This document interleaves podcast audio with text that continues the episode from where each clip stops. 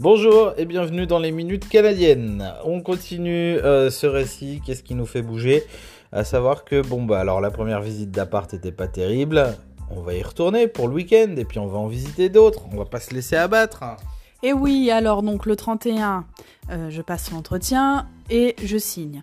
Le premier, on était à Moncton et avec mon mari, on a vu que le lendemain, il allait avoir une tempête de neige. Donc j'ai dit, on va pas tenter le diable, on va prendre un hôtel, une chambre d'hôtel plutôt, et on va dormir à Saint John cette nuit, donc le vendredi 1er. Et le samedi, nous avons fait plusieurs visites de logement. Le premier euh, que nous sommes allés visiter, quand même très très chouette, euh, très grande cuisine, euh, grande chambre des parents, petite chambre pour les enfants, mais ils en ont chacun une. C'est une bonne option. Le deuxième que nous sommes allés visiter, c'est un petit peu plus loin, un peu plus près du boulot, mais un peu plus loin de la ville, à Rothesay.